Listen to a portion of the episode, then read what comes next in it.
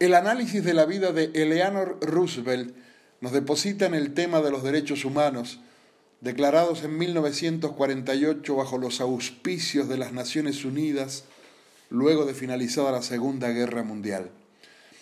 Pero ¿de dónde provienen esos 30 derechos que a veces y con tan poca fuerza la ONU los esgrime para corregir arbitrariedades de distintos gobiernos?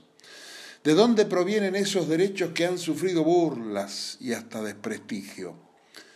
En el mundo occidental, ¿de dónde provienen las primeras manifestaciones sobre los derechos humanos? El primer antecedente data del año 539 a.C. Allí, Ciro el Grande, luego de conquistar Babilonia, liberó a todos los esclavos y les permitió volver a casa. Aún más, declaró que la gente tenía derecho a escoger su propia religión.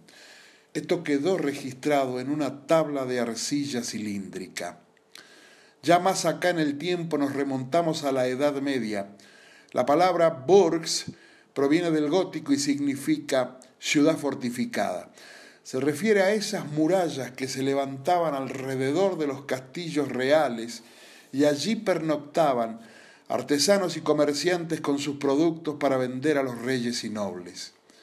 También apareció la actividad bancaria y financiera.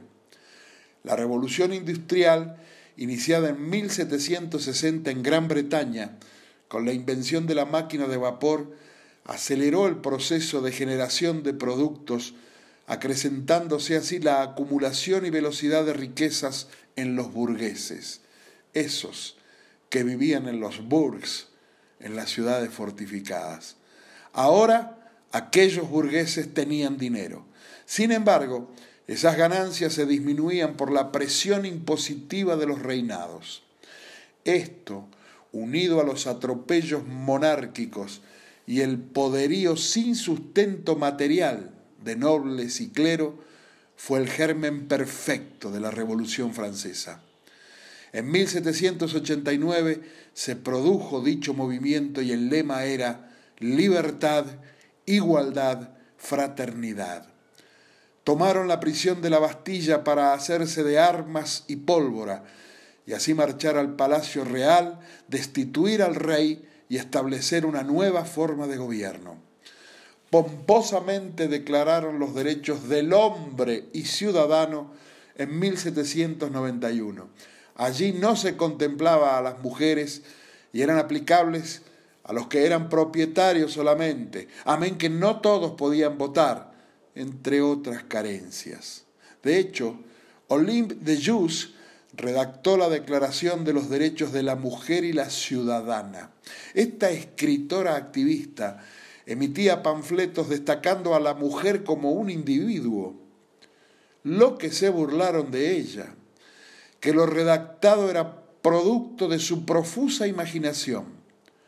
Olympe fue acusada de traición por esto y por oponerse a la pena de muerte para el rey Luis XVI.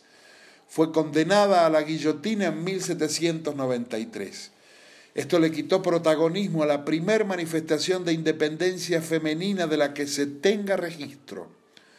Quedó en firme entonces la denominada Declaración de los Derechos del Hombre y el Ciudadano.